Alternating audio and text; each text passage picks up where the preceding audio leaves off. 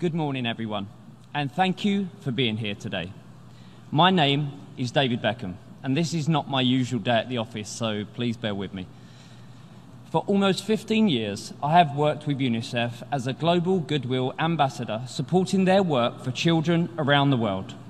Today is World Children's Day, a day when we should all remind ourselves of our duty to children everywhere, our duty to protect them, their hopes, their aspirations, and of course, their dreams.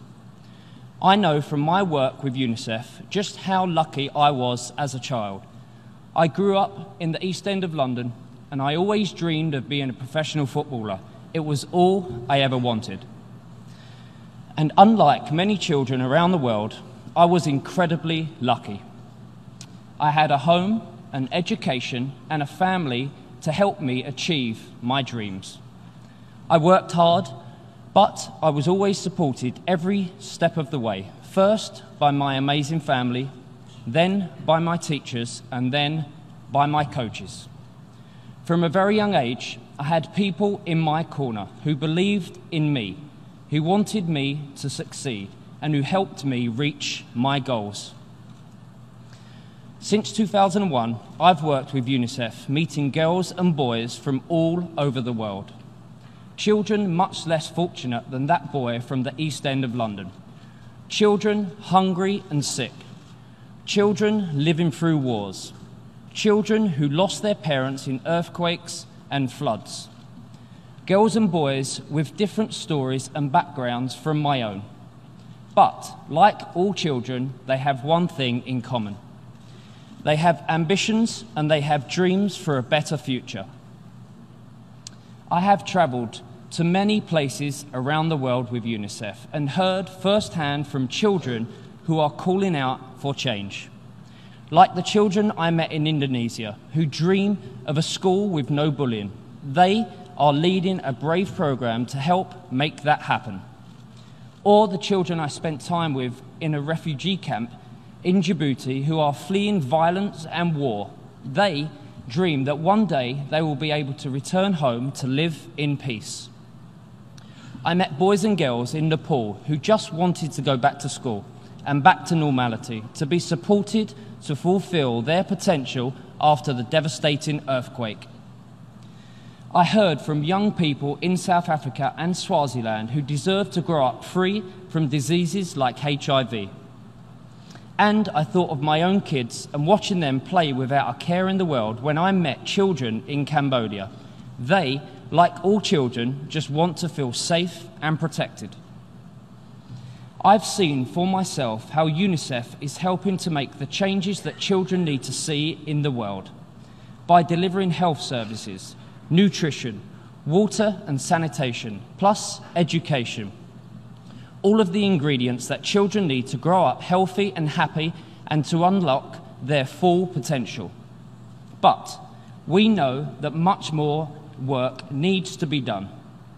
As leaders, as public figures, as parents, and of course as human beings, we must all do more to protect children's dreams.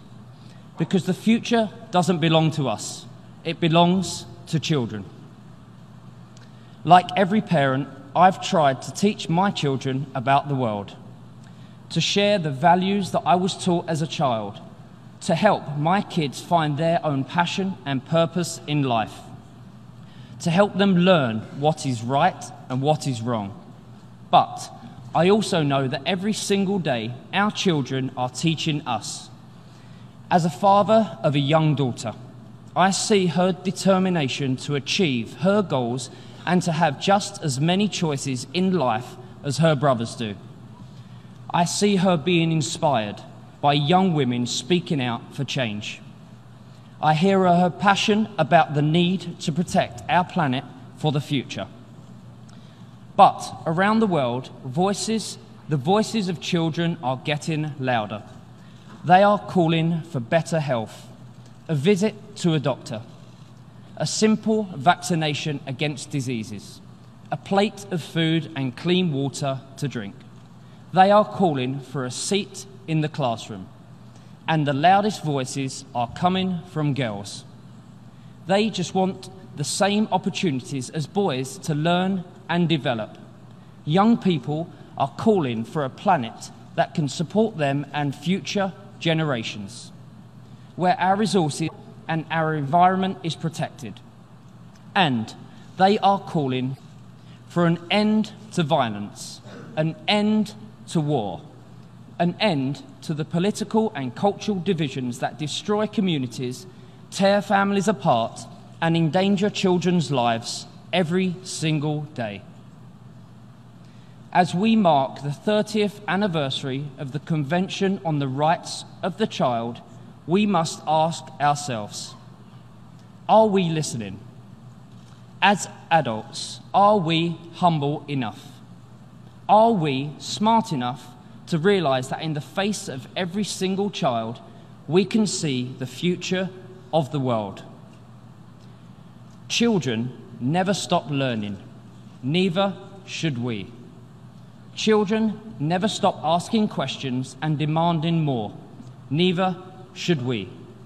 So please, join me in this mission for children.